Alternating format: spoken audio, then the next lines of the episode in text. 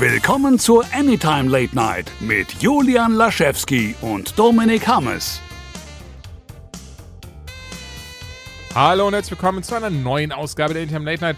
Dominik und ich, wir waren jetzt leider etwas länger nicht im äh, Lande. Nee, das ist, das ist kompletter Schwachsinn. Wir waren. Kriegt doch keiner. Glaubt doch keiner. nee, nee, das kommt nicht zu. Wo, wo soll man noch gewesen sein? Ähm, du und ich, wir waren nur leider ziemlich beschäftigt mit dem Real Life. Und auch das glaubt wahrscheinlich im ersten Moment keiner, aber es war schlichtweg so.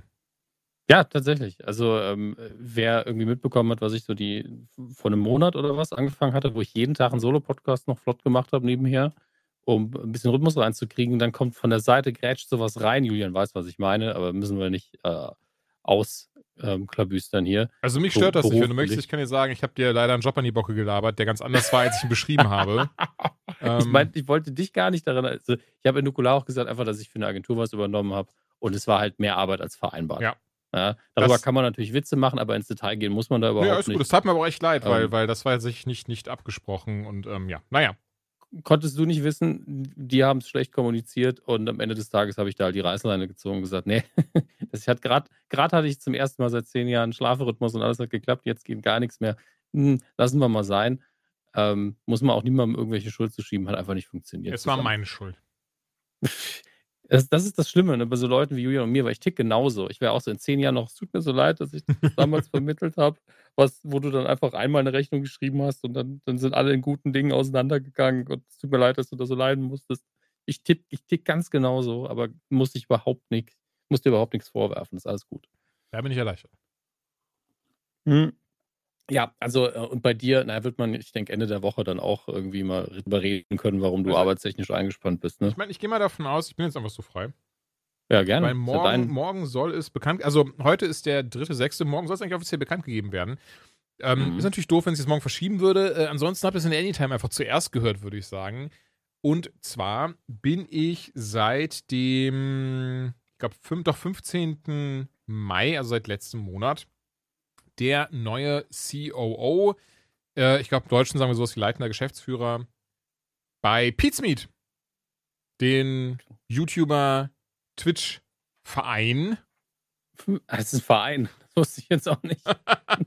nee, halt den, den YouTubern und Twitchern und ähm, ja, da bin ich, wie gesagt, der Chief Operating Officer und das klingt im ersten Moment sehr hochgestochen, aber tatsächlich ist eine meiner Hauptaufgaben eben dort sicherzustellen, dass das alltägliche Geschäft für alle läuft, also auch für die ganzen Angestellten hinter Pizme. Das sind ja nicht nur die Leute vor der Kamera, sondern durch den Erfolg, den die Jungs jetzt seit 2007, also beziehungsweise 2007 hatten sie noch nicht, aber durch die lange und harte Arbeit, die sie gemacht haben, haben sich da wirklich eine große Firma aufgebaut.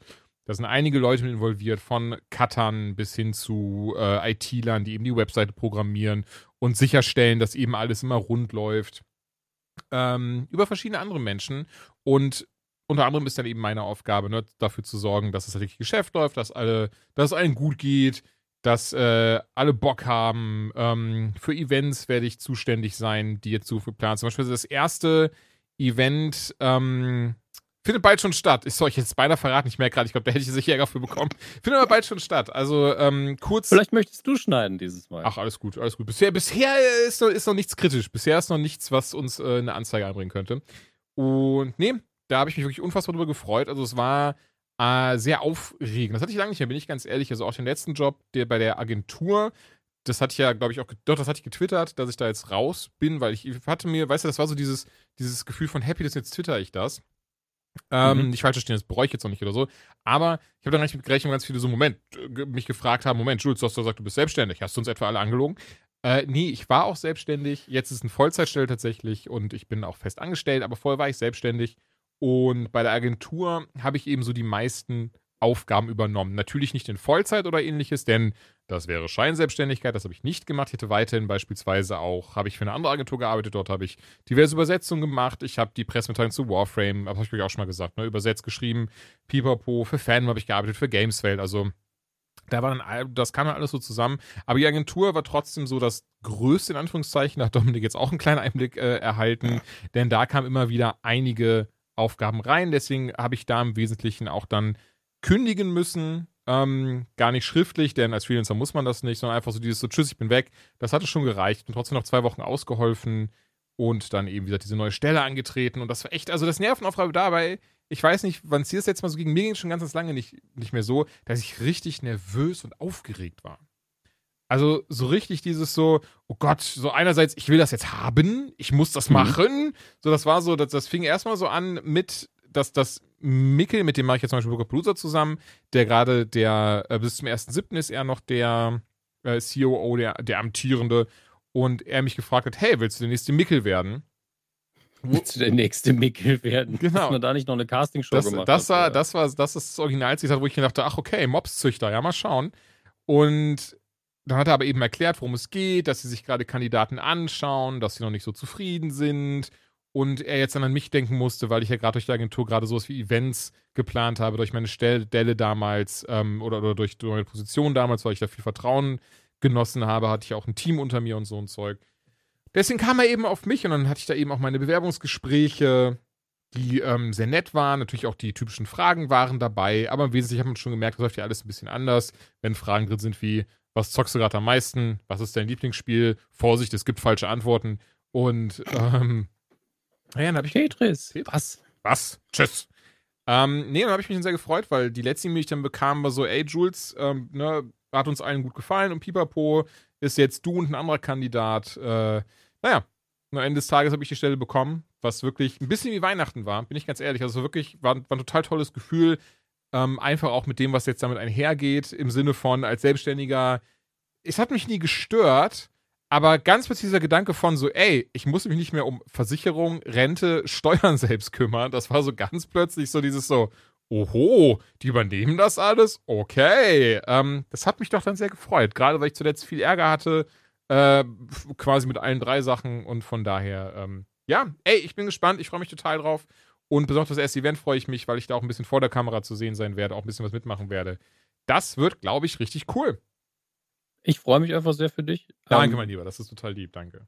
Von den Jungs kenne ich ja nur Peter persönlich, den schätze ich sehr. Mhm. Ähm, und ganz ehrlich, ich wünsche dir einfach, dass, dass es gut klappt. Ja, auf jeden Fall. Und ähm, ja, Also aber auch alle Teams. Ich muss ganz ehrlich sagen, bisher hatte Ja. ich die meiste One-on-One mit Peter und Dennis, der ist als Brammen bekannt.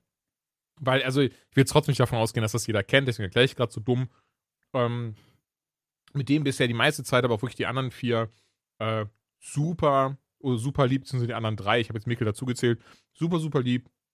Ähm, sehr lustig. Und das ist halt das Schöne, das ist mir auch so wichtig gewesen von vornherein, wenn ich eine Festanstellung mache. Deswegen bin ich ganz, ganz ehrlich, ich habe das in der Agentur, weil die haben mir auch öfters das angeboten. Und hab, also zweimal insgesamt war ich immer so, ja, hm, nee, mal schauen. Aber hier war mir klar, weil das ist so ein liebes Team, das sind so tolle Leute, das ist so ein angenehmes Arbeitsklima, ähm, dass es eine unfassbar leichte Entscheidung war. Sehr gut. So soll es sein. Und ähm, was soll ich noch sagen außer Gratulation? Ich meine, ich freue mich einfach und äh, bin gespannt, wie das weitergeht für dich. weil ich auch. ich glaube, dass es eine spannende Aufgabe ist. Und ich muss auch ganz ehrlich sagen, bin auch der Meinung, dass du genau der Richtige dafür bist. Oh. Deswegen. Das ist Nö, also ich, ich, unter all den Leuten, die ich kenne, äh, macht ja nichts.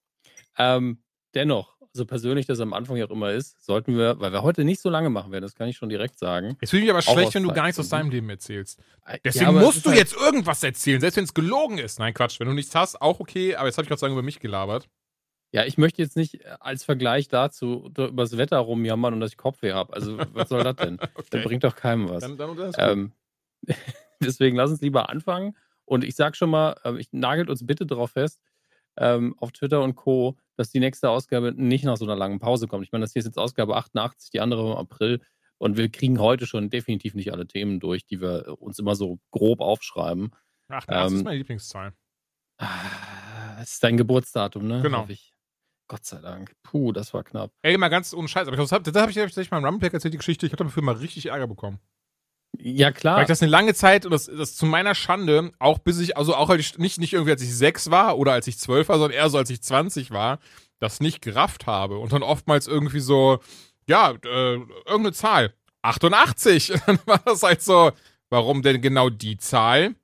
Das ist mein Geburtsjahr. Das sonst doch Gründe? So, hä? warum denn? Und dann irgendwann mit so 20 hat mir das irgendwer erklärt. Ich war so, oh Gott, oh Gott, oh Gott, alter Veralter.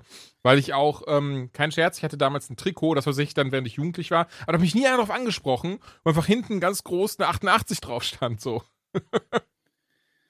Ja, äh, ich, ähm, das ist was, wozu ich ja noch persönlich ein größeres Projekt am Arbeiten habe, wo ich nochmal ähm, aktiver werden muss. Aber es Mhm. gibt auch zwei T-Shirts, die ich habe, die ich nicht mehr anziehen kann. Oh. Ähm, wegen, äh, also die, die aus persönlichen Gründen letztlich, weil natürlich könnte ich sie ruhig anziehen. Ähm, und das sind beides Lovecraft-T-Shirts. Das eine ist ähm, Lovecraft als DJ, Mhm. was ja schon das absurdeste Bild der Welt ist. Das ist sauwitzig, das Motiv. Und oben drüber oder unten drunter steht halt Lovecraft Rocks. Das Problem ist ja einfach, dass die Person problematisch ist. Seine Geschichten sind halt auch zum Teil ein bisschen problematisch. Ja. Ähm, aber man, wenn man halt rumrennt und sagt Lovecraft Rocks und der ist halt mindestens mal ra rassistisch gewesen in seiner Zeit und auch Antisemit, dann ist das ein bisschen uncool, weil es dann auf die Person fokussiert wird und nicht auf das, was man vielleicht sonst noch damit verbindet. Mhm. Das andere ist auch ein Lovecraft-Shirt, aber da steht sein Name nicht drauf, sondern hinten steht halt drauf, Knowledge is Power. Aber halt in Frakturschrift, sodass einige gedacht haben, als ich damit rumgelaufen bin, ist der vielleicht ein Nazi, Oh der einfach gern liest? Mhm. Weißt du, du hast den das so richtig angemerkt. Das ist ein ja ein- gebildeter Nazi? Ja, und deswegen bin ich so, okay, das muss ich mir ja nicht antun, deswegen trage ich ihn nur noch zu Hause oder bleibe halt im Schrank. Ja. Ähm, und dazu werde ich nochmal irgendwann was Längeres machen, dann in vor allen Dingen Blogform irgendwo anders. Ähm, Tasse Tee wahrscheinlich. Und äh, ich kenne dieses Gefühl halt gut, wenn du dann im Nachhinein dran nachdenkst, oh, oh, oh, weil ich war auch in, in München gibt es einen englischsprachiges, äh, englischsprachigen Buchladen. Mhm. Und in dem war ich mit diesem Lovecraft-Shirt und der Besitzer ist halt ein Jude. Und der hat das T-Shirt gesehen und war nicht so ganz happy, glaube ich. Oh, krass, okay. Mhm. Und ähm, ich hätte halt gern mit ihm darüber gesprochen, aber wie, wie wirkt das denn auch so? Nee, also, sorry, weil, ähm, und, ne, also da kann man sich ja auch nicht irgendwie rausreden. Das ist ja das, äh, gibt ja auch keinen Grund, sich rauszureden. Aber man kann, könnte sich höchstens entschuldigen und sagen, okay, das war vielleicht nicht so sensibel. Ähm, das war auch nicht, das war wirklich nicht clever von mir. Tut mir wirklich einfach leid. Mehr kann man da nicht machen. Ja, wobei Und man muss ich ja auch erstmal in war, hm. Anführungszeichen dahinter steigen. Ja, klar, aber das war tatsächlich hat die Erfahrung halt dazu geführt, dass ich länger drüber nachgedacht habe. Das Mhm. war das Gute daran. Aber ich Ja. habe schon gemerkt, ir irgendwie, irgendwas passt dem nicht. Und ich habe halt einen Blick halt so ganz genau auf das Motiv dann äh, mitbekommen und war so, hm, okay, denken wir nochmal genauer drüber nach, über die Kiste. Und äh, Mhm. so lernt man halt auch einiges. Und du hast halt gelernt, was die Zahl 88 eben auch bedeuten kann. Ja. Das ist doch auch In schön. der Tat. Äh, viel gelernt, viel Licht, viel Schatten. Fangen wir lieber mit der Popkultur an heute. Willst du erst Ähm, News machen, als wir gesehen haben? Wahrscheinlich erst News macht mehr Sinn, ne? Weil das, was wir gesehen haben. Und äh, ich würde sagen, dann gucken wir, dass wir erst die schnellen Meldungen abhaken. Ähm, wobei einiges halt fließend ineinander übergeht. Ich habe hier, ich habe dir gegenüber gesagt, dass Jupiter's Legacy äh, durchaus sehenswert ist. Das ist eins beschissene, die läuft übrigens auf Netflix. Ist das Make-up und die Kostüme, das sieht leider alles unfassbar billig aus. Sonst in der ersten Folge sah das krass billig aus.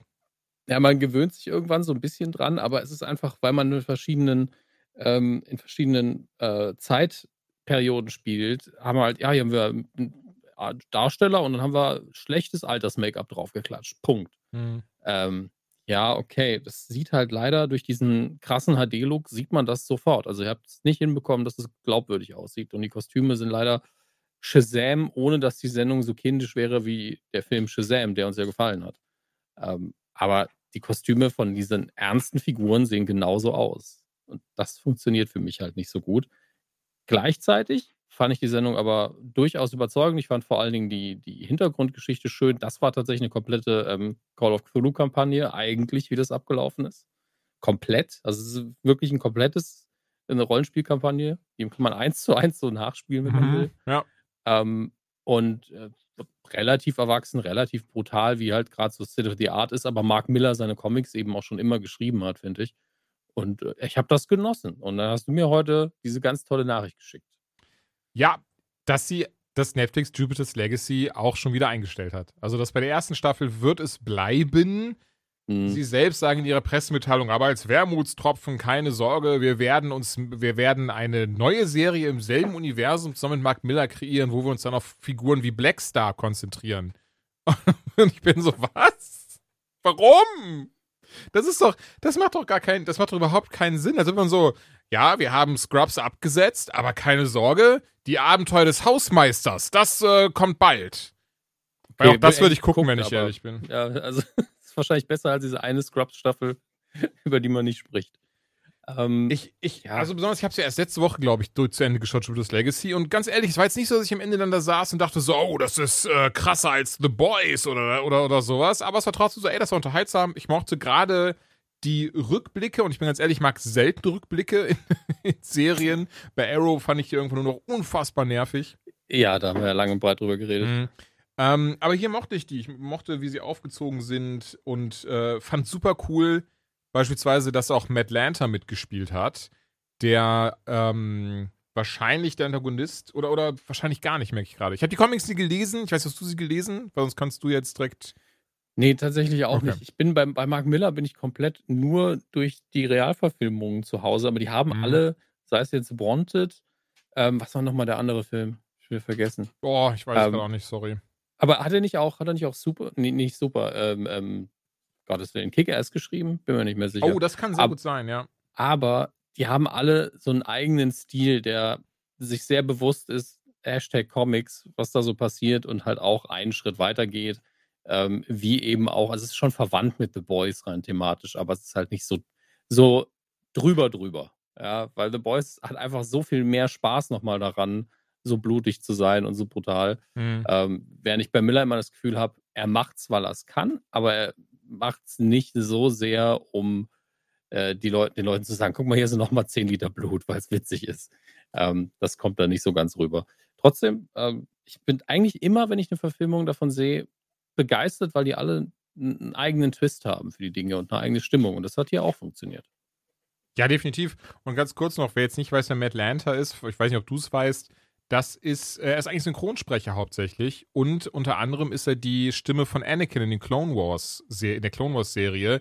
Übrigens auch lustigerweise ein guter Freund oder, oder zumindest ein Freund. Ich weiß nicht, ob sie gut befreundet sind. Ich weiß aber, er und Hayden Christensen sind sich befreundet. Die sieht man immer wieder mal auch Instagram und so ein Zeug auch zusammen. Ähm, und man geht davon aus, und das finde ich tatsächlich sehr schön, natürlich jetzt nicht irgendwie als Anakin, aber dass Matt Lanter auch in der Obi-Wan-Serie mitspielen wird.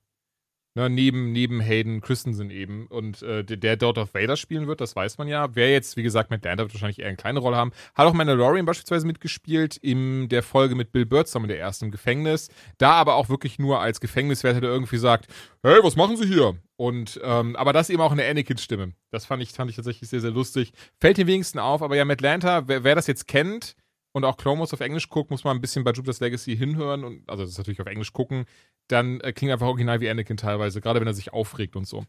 Ähm, von daher, ich mochte die Serie sehr und ich meine, wir können direkt, eigentlich drüber reden. Ähm, ich, ich mochte sehr die Rückblicke, ich mochte, wie es aufgezogen ist. Ich fand total cool, dass man äh, Josh Duhamel, du Duhamel, Dommel, wie wird eigentlich ausgesprochen, merke ich gerade. Josh, du.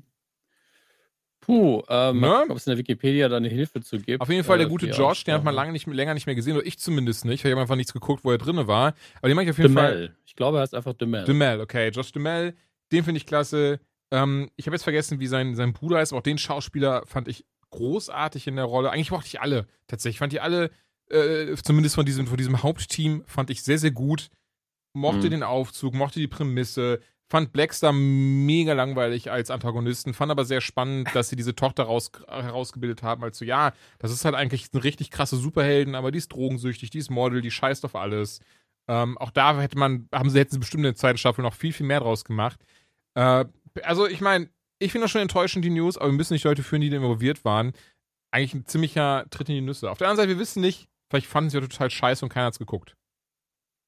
Aber dann würde man doch nicht eine Antagonistenserie machen mit so, ja, Black Stars, Bruder. Einfach so das Uninteressanteste an, an der fucking, an Jupiter's Legacy. Ja, also da, ich glaube, dass die Antagonistenserie sich jetzt nicht auf Blackstar fokussieren wird, sondern da stand halt wirklich so, Nein, er ist halt dabei, so, das ist halt, Ja. ne? so ein bisschen Suicide Squad-mäßig wahrscheinlich. Ähm, und ja, die Figuren klingen auf dem Papier alle interessanter, weil Bösewichter immer interessanter klingen. Aber es ist schon ein ziemlicher, ähm, ja, eine ziemliche Beleidigung irgendwie, dass dieses Mysterium über die, äh, was die Kräfte angeht, so aufzubauen in dieser ersten Staffel, das auch so cool mit den Rückblenden zu verfolgen, die in meinen Augen auch so das Stärkste waren. Also in jeder Folge, in einer durchschnittlichen Folge war die Rückblende das Beste und in einer sehr guten Folge ist halt die Gegenwart nochmal gleichgezogen. Aber äh, dann gegen Ende keine richtige Auflösung zu kriegen, sondern nur so, ja, also das erklären wir euch dann nicht mehr, dafür kümmern wir uns jetzt um die Bösen. Und ich denke mir so, ja, aber können wir nicht beides haben? Also ihr seid doch Netflix. Macht's doch einfach. Hast du, hast du den Twist kommen sehen? Ach so, mit dem Bruder. Meinst, meinst du den? Ja, den Mann. Wieso? Okay, genauer konnte ich jetzt, äh, also ich möchte nicht komplett spoilern. Ne? Okay, mit, mit Ähm, einem der Brüder. Ja, den Twist, den habe ich, ich bin ganz ehrlich, habe ich nicht kommen sehen. Nicht, zumindest nicht in der Form. Ich dachte mir schon so, okay, irgendwas stimmt da nicht, aber ich hätte nicht gedacht, dass der Twist in der Form so sein wird. Also ich sag mal so, ich habe mir über diese Figur sehr viele Gedanken gemacht, Hm? weil ich die ähm, Charakterentwicklung und auch die Darstellung gerade in der Gegenwart, in der Vergangenheit war das relativ eindeutig, aber in der Gegenwart habe ich mich sehr oft gefragt, warum bezieht er nicht klarer Stellung? Ähm, Hm. Oder was ist genau seine Meinung? Er ist diplomatisiert hier so ein bisschen rum und äh, man weiß nicht so ganz, was man mit ihm anfangen soll. Er wirkt aber immer sehr cool. Ähm, und jetzt haben wir es auch schon fast verraten, wenn man mitdenken kann. Aber ähm, richtig kommen sehen, nein. Aber ich, ich bemühe mich auch ganz selten noch darum, sowas äh, mit Absicht hervorzusehen. Also manchmal sitzt man da und sagt so, was passiert Mhm. hier? Und dann streicht man so seine über seinen äh, Tassenrand oder streichelt seine Katze und schreibt, hm, ich weiß doch, was hier passiert. Dann zwirbelt man noch seinen Schnurrbart und dann schreibt man seine Thesen auf. und das mache ich nur noch ganz, ganz selten. Ja. Mangels Katze und Schnurrbart vielleicht.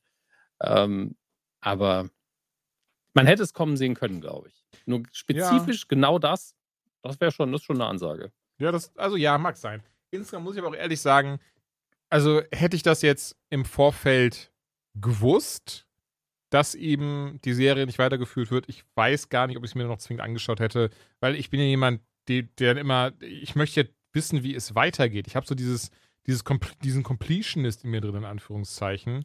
Und finde Das das. Geile ist, du kannst ja jetzt die Comics lesen. Das ist der Vorteil. Ja, klar, kann ich. Das stimmt. Aber ich meine, wir wissen beide, dasselbe ist es trotzdem nicht. Natürlich ist nicht dasselbe, aber wenn du einfach die Auflösung wissen willst, okay, was steckt genau dahinter, kannst du es wenigstens rausfinden und dir den Rest halt denken. Hm. Ich weiß halt nicht, wie frei die adaptiert haben hier. Ähm, aber ja, ich finde es auch nervig, weil sie das wirklich dramaturgisch auch schön aufgezogen haben. Und äh, ich denke immer, wenn Netflix das nach einer Staffel abkickt, dann ist es meistens eine gute Sache gewesen. Hm. Die haben schon viel schlechteren Sachen oder durchschnittlicheren Sachen einfach drei Staffeln gegeben. Und ich denke, so zwei Staffeln sollte man doch mindestens irgendwie investieren können, vor allen Dingen, weil das ja auch so angelegt war. Also ich habe gelesen, dass die wirklich aus ihren Verträgen entlassen worden sind, weil eigentlich mindestens eine weitere Staffel schon geplant war, was ja das Drehbuch natürlich auch suggeriert. Ja.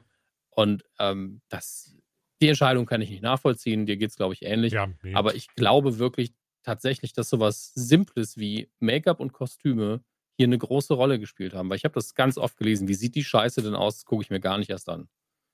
Ja, aber auch das verstehe ich irgendwo. Ich glaube einfach, Ich auch. auch heutzutage, gerade durch, den, durch die Flut an Superheldenfilmen und Serien, die wir haben, und damit meine ich Ja. nicht nur Marvel und DC, sind wir einfach andere Qualität gewöhnt mittlerweile.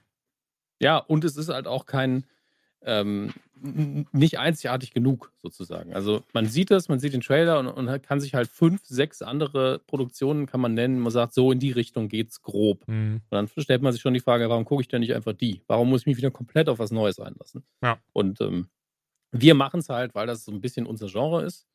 Ähm, aber wobei du es, glaube ich, ohne meine Empfehlung vielleicht auch nicht geguckt hättest. Nee, ich bin ganz ehrlich, also ich hatte den Trailer gesehen und fand den halt okay. Und lustigerweise, ich merke gerade ja, eine der Sachen war, dass ich Kostüme ein bisschen wack fand und deswegen war dann Ja. so, ja, okay, passt schon. Aber zeigt auch, dass sowas auch nicht unwichtig ist. Ja. Und ich möchte an der Stelle jetzt auch nicht, ich meine, klar, die hören das nicht, aber das Kostüm- und Make-up-Department hier irgendwie verarschen, weil das ist ja eine Sache, ich glaube, das Make-up wäre okay gewesen, wenn das Licht anders gewesen wäre. So dumm das klingt. Zudem, sowas Ähm. hängt ja auch ganz, ganz krass am Budget. Ja, also Budget, Zeit und dann auch die Abstimmung der einzelnen Departments aufeinander. Weil wenn dann hinterher in der Farbkorrektur der Typ sagt, nee, wisst ihr, was wir machen? Wir machen hier die Helligkeit nochmal um 200% höher, den Kontrast nochmal um 30% höher, machen noch die Sättigung hoch und dann sieht das Make-up auf einmal scheiße aus. Also das kann einfach passieren. Ey, und das beste Beispiel, ey, das beste Ey. Beispiel, ey, das beste, Name der Folge, ding, ding, ding. ding, ding, ding. das beste Beispiel ist auch einfach Justice League, was das angeht. Ähm, tja. Findest du nicht? Ähm, du musst genauer sagen, wie du es meinst. Achso, Entschuldigung, also wenn man sich einmal den Joss Whedon-Cut alleine nur von, aus, vom technischen Standpunkt aus fünf Minuten anschaut und dann eben den Zack Snyder-Cut vom technischen Standpunkt aus fünf Mhm. Minuten anschaut. Ja. Äh, Ich habe mir den Vergleich auch die, die YouTube-Videos kaum gegeben, aber ja, natürlich, der hat natürlich, ähm, wenn ich den Ton ausmache, vor allen Dingen, so muss ich, so muss ich da ja rangehen. Ja. Wenn ich den Ton ausmache, dann sieht man da natürlich einen Weltenunterschied. Das ist absolut richtig. Ähm, ja. Und äh, das, aber nur, nur mal, um mal klar zu, oder, oder um zu unterstreichen, was du gesagt hast, wie viel Unterschied sowas machen kann, während ja der von Whedon sehr bunt aussieht und, und Ja. übersättigt schon fast im Vergleich, hat man doch trotz, hat man wieder mit Snyder das sehr düstere, dunklere Farben, andere Filter und so weiter Mhm. und so fort. Und ich finde beide von meinem Geschmack her optisch nicht geil. Wir leben in einer Gesellschaft. Ich meinte jetzt wirklich nur die Optik. Ich Aber weiß, danke, weiß, dass weiß. du mich daran wieder erinnern musstest. nee, also der eine, also der Whedon Cut sah mir einfach zu bunt aus und zu übersättigt. Hm. Und der andere war einfach so, Farben, was sind Farben überhaupt? Brauchen wir Farben in dieser Gesellschaft, in der wir leben? Schwarz. Hier ist ein helleres Schwarz. Mir ist Sepia einfach zu farbenfroh. Ja. Ich habe ja, was ich nicht gucken kann, ich kann keine Schwarz-Weiß-Filme von solchen Filmen gucken. Also ähm, mit solchen Filmen meine ich so actionorientierte Filme, die von ihren Bildern leben. Siehe auch Mad Max beispielsweise. Oder, ah, welcher war das? Den hatte ich nämlich angefangen, dann mal in Schwarz-Weiß zu gucken, einen Film, und habe dann aber abgebrochen gemacht. Jetzt habe ich gesagt, so, nee, das kann ich. Ich brauche die Farbe wieder. Ich weiß, wie der in Farbe aussieht. Mit Schwarz-Weiß Ja, kann ich das nicht. Aber das ist ja auch ein, eine Entwicklung, also was ist eine Entwicklung? Ich finde es einfach eine blöde Idee zu sagen, wir drehen einen Film, der definitiv erstmal für die breite Masse in Farbe gedacht ist und dann bringen wir noch eine Schwarz-Weiß-Version raus. Das funktioniert halt nicht so gut. Aber sowas wie der erste Sin City, der ja komplett in Schwarz- Schwarz-Weiß angelegt und gedreht war, ähm, das kann funktionieren. Aber du musst dir von Tag 1 halt klar sein, drehe ich eigentlich in Schwarz-Weiß oder drehe ich nicht in Schwarz-Weiß? Das sind riesige Entscheidungen. Ja, ja, natürlich. Aber ich auch immer, dass dann, dass dann daraus so ein, naja, nicht falsch verstehen, aber dass da so ein Geschiss dann drum gemacht wird. So, ah, genau, Logan, Logan war es. Ich habe mal nebenher geschaut, welche Filme das so Ja. gemacht haben. Ey, Logan habe ich eine Viertelstunde ausgehalten auf Schwarz-Weiß, war und so, nee, Moment, ich brauchte, ich brauch den wieder in Farbe. Das macht, das macht für mich keinen Sinn, dass dieser Film in Schwarz-Weiß ist, Mann. Nee, also Sin, bei Sin City hat es ja nur deshalb Sinn ergeben, weil man gesagt hat, der Comic besteht ja wirklich, da gibt es ja keine Grautöne eigentlich, gibt es nur in Schwarz und Weiß. Wir Nein, versuchen das- mal die genau, Ästhetik aber zu Du kopieren. sagst ja schon, Und der das- wurde ja auch so gedreht. ne? Entschuldigung. Ja, das meine ich ja auch nur. Also, und selbst da haben sie ja mit Farbe experimentiert, weil Mhm. das auch im Comic so war. Haben ab und zu Blut oder was war das andere gelbe Zeug, was sie noch drin hatten, ähm, eingeblendet und das ergibt Sinn. Genauso, um das kra- krasse Gegenteil der inhaltlichen Skala zu nehmen, wie, ein, wie einfach ein Schindlers Liste Sinn ergibt in Schwarz-Weiß, inhaltlich wie ästhetisch. Ähm, aber ja, ich raffe das nicht. Ich glaube, das ist einfach nur ein Gimmick, um ein paar Tickets mehr zu verkaufen. Zack Snyder glaube ich sogar, dass er es geil findet, aber am Ende des Tages geht es da, glaube ich, nur um Kohle. Ich finde, ich hatte mit Snyder ein Interview gesehen, ähm, kurz nachdem der Justice League hat raus. Ah, nee, Entschuldigung, gar kein Interview, das war dieses, ähm, ich glaube, ist das Vanity Fair? Auf jeden Fall the, the Internet Most Searched Questions und so ein Zeug. Das ist ja eine Mhm. YouTube-Reihe mit ganz vielen verschiedenen Schauspielern, Regisseuren und pipapo. Und mit Snyder, und dann hat einer gefragt, äh, why does Zack Snyder uh, use so much äh, äh, Zeitlupe in his äh, movies? Und der, Geil, dass auch ein deutsches Wort in dem Tweet war. äh, ja, oder? Ähm, äh, hier, scheiße, ich komme tatsächlich. Slow-Mo. Dankeschön. Äh, Slow Motion in his, äh, in his movies. Und er guckte so mal so, do I really use it that often? Entschuldigung, er aber, do I really use that that often? I don't think so, no, no. you know, if you look at my colleagues like Mr. Bay, he uses it a lot, but I don't. If you look at Justice League, I would say 1% of the scenes are in slow motion. Und ich sitze so mit so, Bruder, einfach ein Viertel des Films ist eine Zeitlupe. Was ist los bei dir? Du hast den, Das ja du hast den doch gemacht, Mann. also Punkt eins, es ist doch scheißegal, wie viel Prozent es sind. Ey, das, das hat er gesagt. Das sicher, also, es war ein ne? bisschen, bisschen fieses Zitat, aber er tatsächlich gesagt, ein Prozent, da bin ich mir, also das weiß ich noch. Er hat gesagt, ein Prozent des Films sei, maximal ein Prozent des Films sei Zeitlupe, die Leute sollen nicht übertreiben. Und ich auch so, Bruder. Naja, Dann soll er die Frage nicht beantworten, wenn er einfach nur angepisst ist. Weil das, der Angebiss kam mir nicht rüber, aber, aber er war wirklich so, er war wirklich verteidigen, war so, nein, nein, das stimmt nicht, ähm, höchstens ein Prozent sei in Zeitlupe. ja, okay, aber wenn man die Frage umformuliert hätte, was mögen Sie an Zeitlupe so sehr? Weißt du, das ist halt der Punkt. Und gleichzeitig hat er Mhm. bei Colbert neulich bei einem Sketch mitgemacht, ähm, wo er auch selber gesagt hat, ja, und dann machen wir hieraus einen meiner berühmten Slow-Mo-Shots. Wo ich gedacht habe, vielleicht raffst du es ja doch selbst. Und ja, Michael Bay benutzt Slow Motion, aber völlig anders. Das Einzige, was Michael Bay mit Slow Motion macht, kleiner Hinweis, guckt euch mal an, ähm, der Stoff, aus dem die Helden sind. Produktplatzierung. Achso. Ja, ich habe den Film damals gedreht. Nein, ähm, weil dort gibt es diesen legendären Shot, ähm, The Heroes Walk, wo die ähm, Astronauten auf die Kamera zumarschieren. Und der wird so oft kopiert, dass mittlerweile keiner mehr weiß, dass er daherkommt. Ähm, weil alle denken jetzt, der wäre aus Armageddon. Aber Armageddon zitiert auch den Film. Und genau dieses in Zeitlupe den Helden auf die Kamera zumarschieren lassen, vielleicht noch mit einer Explosion hinten oder einer Windmaschine von der Seite, das macht Michael Bay halt sau oft. Und das kann man auch nervig finden. Ich finde es tatsächlich auf eine kitschige Art sehr cool. Entschuldigung, ich meinte Produktplatzierung im Sinne von, gerade in Transformers, wusste man schon, im dritten Teil war das, glaube ich. Da hast du dann mm. so eine mm. Slow-Mo und dann ist da so in dem Moment, geht jemand mit so einer, mit so einem, mit irgendeinem Sony-Gerät vorbei und da steht ganz so ganz kurz so Sony im Bild und so ein ja. Zeug. Also.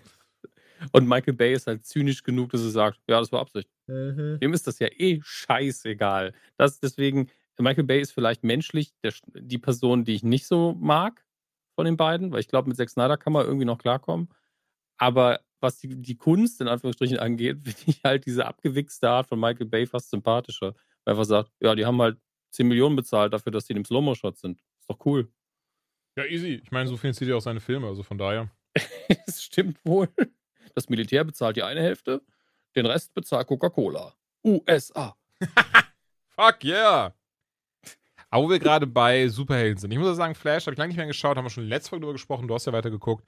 Aber mhm. auch Cisco Ramon, weil das habe ich zumindest mitbekommen, dass ja jetzt, soweit ich weiß, alle jetzt mit Cisco alle quasi weg sind, außer eben äh, Barry, also ähm, Gustin Grant und Iris, also der, nee, Daniel Penbaker war, war Frost. Ähm, verdammt, jetzt habe ich ihren Namen vergessen und ihr Dad, der, der ihren Dad spielt. Aber soweit ich weiß, alle anderen sind ja mittlerweile ausgetauscht, weg und so weiter und so fort und haben halt höchstens noch Gastauftritte. Ja, also ähm, die ganzen Wells-Figuren, die haben noch relativ lange überlebt, beziehungsweise ähm, waren dann vielleicht mit Gastauftritten gere geregelt, aber ähm, die haben auch davon gelebt, dass sie eben mit, äh, mit Cisco eine Verbindung hatten, also alle. Ja. ja und äh, dadurch, dass er jetzt in der, ich glaube, nächsten Folge aussteigen wird, der Schauspieler, ähm, wird sich das auch im Sande verlaufen. Und äh, es ist jetzt wirklich nur noch, diese drei Personen sind noch da. Man hat auch schon einen neuen Tech-Guy quasi schon vor ein paar Folgen äh, eingeführt. Der ist auch sympathisch. Äh, aber wie auch alle irgendwie online schreiben, die Sendung hat halt diese locker leichte Art verloren, die sie in den ersten drei Staffeln vielleicht noch hatte. Ähm, und es geht immer wieder nur darum, was gerade das aktuelle Drama ist und wie, wie schwierig die Entscheidungen sind, die zu fällen sind.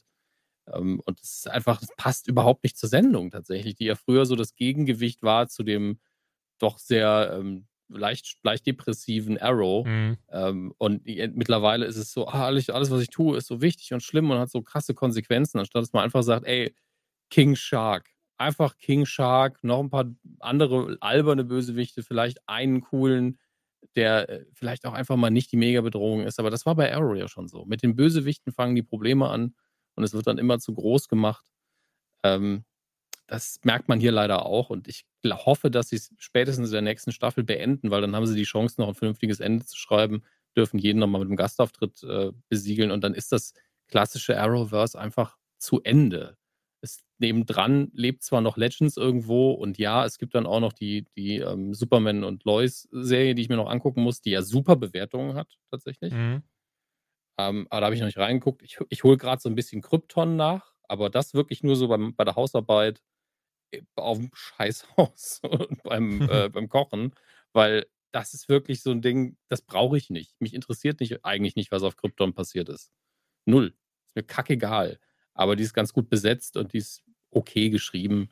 Ähm, ja, die kann man so nebenher laufen lassen. Hat aber bestimmt auch ihre Fans mittlerweile. Ach, mit Sicherheit. Ich muss gestehen, ich, also mit dem Ende von Arrow und der Crisis on Infinite Earth, danach war es auch für mich leider vorbei. Also ich hatte, ich habe da komplett das Interesse danach verloren gehabt. Auch allen voran, wobei das muss ich dazu sagen, weil Flash diese sehr, Film schon damals, finde ich, diese sehr soapige Richtung gegangen ist. Und das ist eigentlich perfekt zusammengefasst. Ich muss jetzt gar nicht nochmal aufrollen. Und das hat es mhm. für mich leider gekillt. Das hat so mein Interesse daran komplett gekillt. Und gerade auch nochmal, wirklich die ersten drei Staffeln sind großartig von dieser Serie. Also ich habe ja. die Finali habe ich alle noch im Kopf und wie sie das aufgebaut haben. Und klar, auch da waren Filler-Folgen dabei, die waren so ein bisschen, hm. Aber insgesamt war es eine echt tolle Superhelden-Serie gerade für das Budget, gerade für CW und, und, ist dann aber auch in diese, diese ganz, ja, diese Falle halt getappt. Ne? Und zum Beispiel Supergirl wird jetzt auch abgesetzt, weil es kaum noch wer geguckt hat. Ich bin mir auch ziemlich sicher, also ohne dass es soll wirklich nicht fies gemeint sein, weil ich mag auch die Leute alle sehr, die involviert sind. Äh, ich glaube auch sowas wie Batwoman, das wird vielleicht mit Glück noch eine dritte Staffel haben, wenn überhaupt. Ja, Batwoman habe ich auch wieder fast vergessen, weil die haben ja auch noch ihre Hauptdarstellerin dann verloren und, und mussten das nochmal neu casten, direkt nach der ersten Staffel. Also da, da hat wirklich, ich habe so das Gefühl gehabt, dass die Serie, egal wie viel guter Wille da drin gesteckt hat, dass das so ein Vertragsding war. Ja, und das machen wir jetzt auch noch. Mhm. Okay, okay, weil wie viele Leute haben wir denn, die das überhaupt machen können und mit Herzblut dabei sind? Wobei das, wobei das auch, also ich meine, nur als Außenstehender und so wurde es auch nicht berichtet. Ich fand das aber sehr weird. Ich weiß nicht, ob du das mitbekommen hast, aber sie hatten ja dann gesagt, nein, nein, wir werden nicht die Rolle von Ruby Rose recasten. Das wäre nicht angemessen, warum auch immer, keine Ahnung. Deswegen haben wir jetzt eine neue Batwoman in der Serie. So. Was jetzt aber passiert ist, sie haben die, Voll sie haben die Rolle von Ruby Rose recastet und diese Person wird wohl jetzt auch Batwoman sein und hast du da zwei Batwomen. Und das verstehe ich nicht, außer tatsächlich, was ich mir vorstellen kann. Sie hatten nicht den versprochenen Effekt. Die Einschaltquote ist gesunken, die Leute waren nicht zufrieden und jetzt versuchen sie dann doch nochmal die Rolle zu recasten und dann doch wieder eine Kate Kane zu haben, die eben Batwoman ist.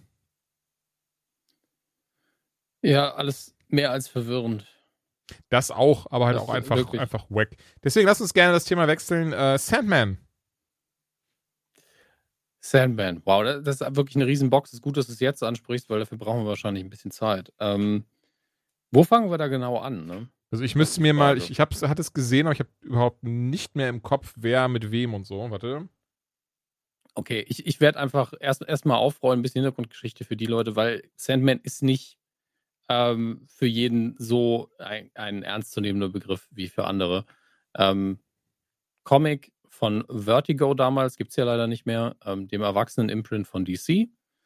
Ähm, der, der Durchbruch von Neil Gaiman damals. Und äh, läuft zum Teil, glaube ich, sogar noch bis heute, also mit Unterbrechungen natürlich. Ich habe immer noch nicht alles gelesen vom Original-Run, aber ich kenne gerade die ersten paar Geschichten sehr, sehr gut und hatte vor kurzem auf Audible ein hervorragendes Hörspiel. Auch die deutsche Adaption scheint gut geworden zu sein. Und ähm, da hat sich das Original schneller verkauft als jedes andere, also in dem Fall eigentlich Hörspiel, aber jede andere Produktion von Audible vorher. Also innerhalb der ersten x Stunden am meisten verkauft.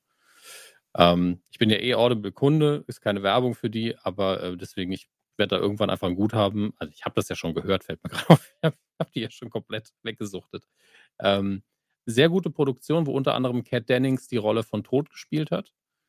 Ähm, die Schwester von Dream, der eigentliche Sandman-Hauptfigur. Und jetzt gibt es eben, ähm, oder wird es geben, auf Netflix eine Realserienadaption davon.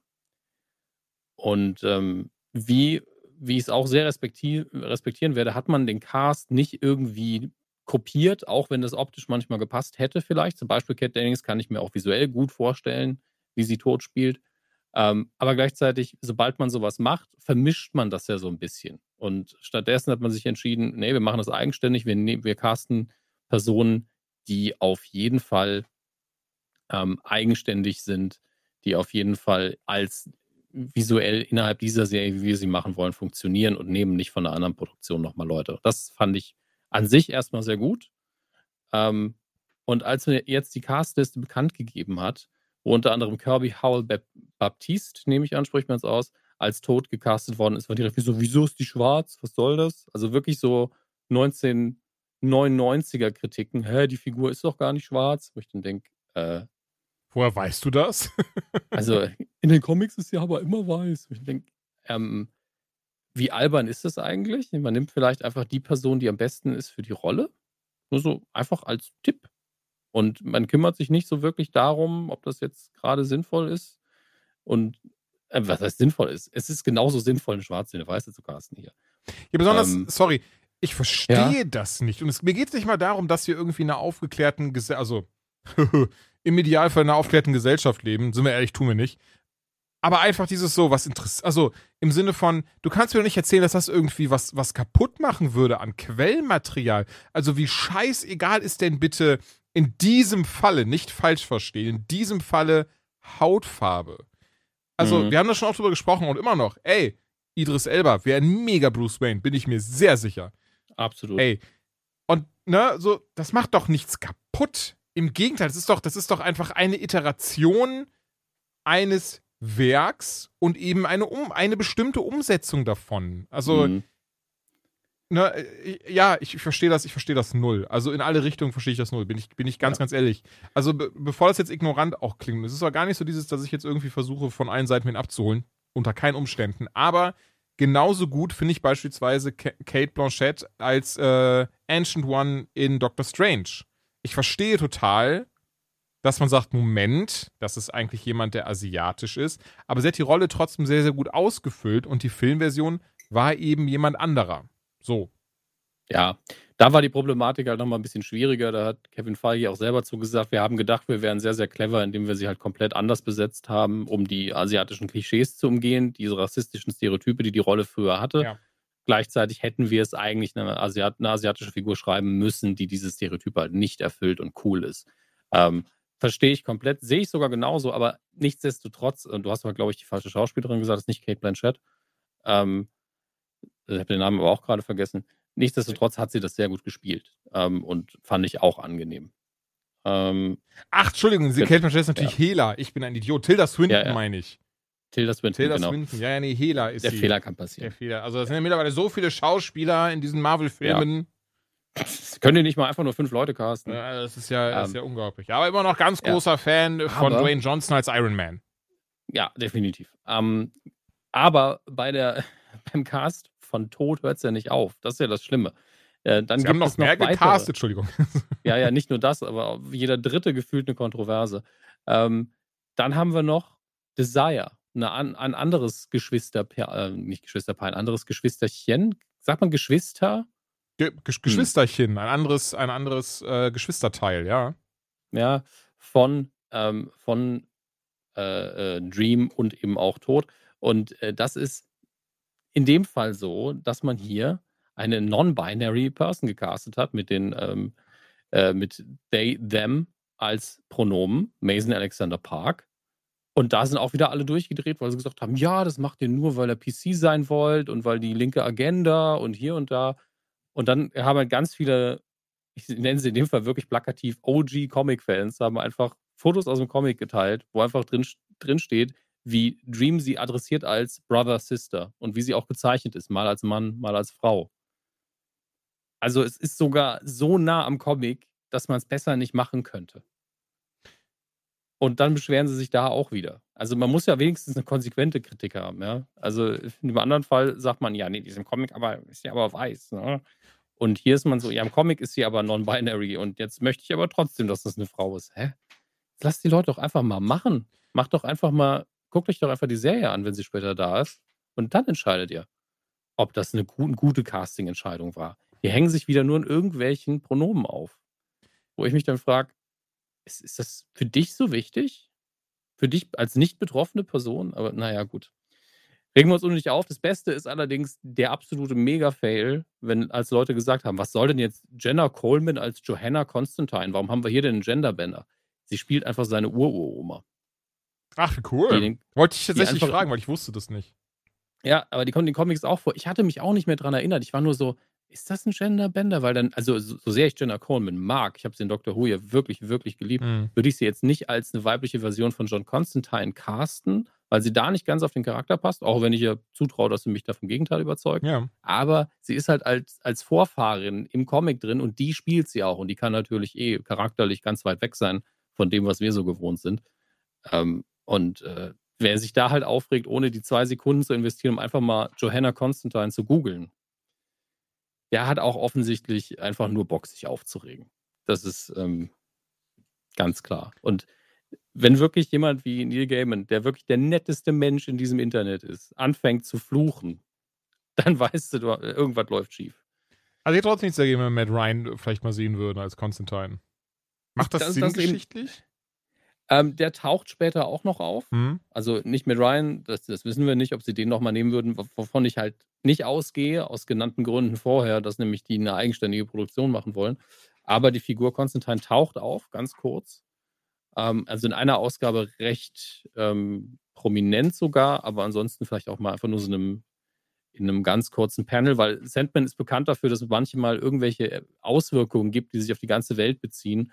Und ab und zu gibt es dann so ein Bild, wo du dann ganz klassisch bekannte Superhelden siehst, die dann nur die Reaktionen ähm, der Welt quasi ausbaden müssen oder denen es selber gerade nicht so gut geht. Und das finde ich immer ganz witzig, wenn sie dann wieder klarstellen, ja, Sandman passiert einfach im normalen DC-Universum. Ähm, nur, dass die Figuren in der Regel nicht interagieren mit unseren üblichen Capes. Das finde ich sehr schön. Ja. Übrige Cast übrigens, von allen Leuten, die ich kenne, ist hervorragend. Allein Patton Oswald als, der, als Matthew the Raven äh, hat schon irgendjemand gepostet, hat einfach ein Panel genommen, wo der was sagt und dann ges gesagt, wenn ich mir vorstelle, dass Patton Oswald das spricht, ist es einfach so viel besser nochmal. Äh, Stephen Fry als Gilbert ist perfekt. Das ist einfach ein perfektes Casting.